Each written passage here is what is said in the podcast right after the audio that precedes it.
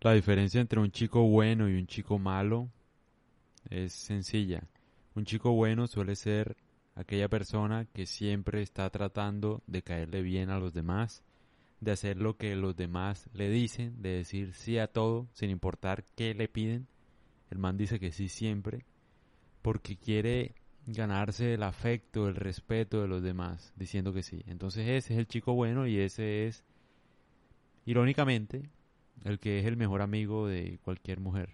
Porque le dice que sí a todo, porque evita una discusión, porque le sigue la cuerda en todo lo que ella dice o en todo lo que los hombres dicen, en todo lo que todo el mundo dice, porque no tiene capacidad de contradecir a alguien porque le da miedo que lo rechacen.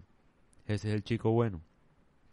El chico malo, irónicamente, es el que da su opinión sin importar si lo odian por eso, si lo quieren por eso, le da igual.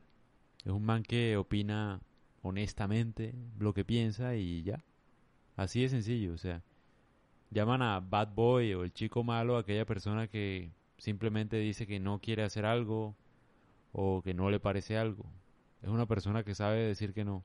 Entonces ya, por saberlo decir, entonces es el chico malo, el rebelde. Obviamente en un mundo débil, pues cualquiera es rebelde, ¿no? Porque el que se atreva a decir que no es ya, uy, el mejor dicho, el macho alfa, solamente porque dijo que no, pero sí, porque estamos en un mundo de débiles en el que todo el mundo está buscando tratar de encajar en una sociedad y no estamos buscando hacer lo que de verdad nos parece o lo que nos gusta o vivir nuestra vida, ¿no? Todo el tiempo gira ese en torno a lo que piensen los demás. Entonces esa es la diferencia.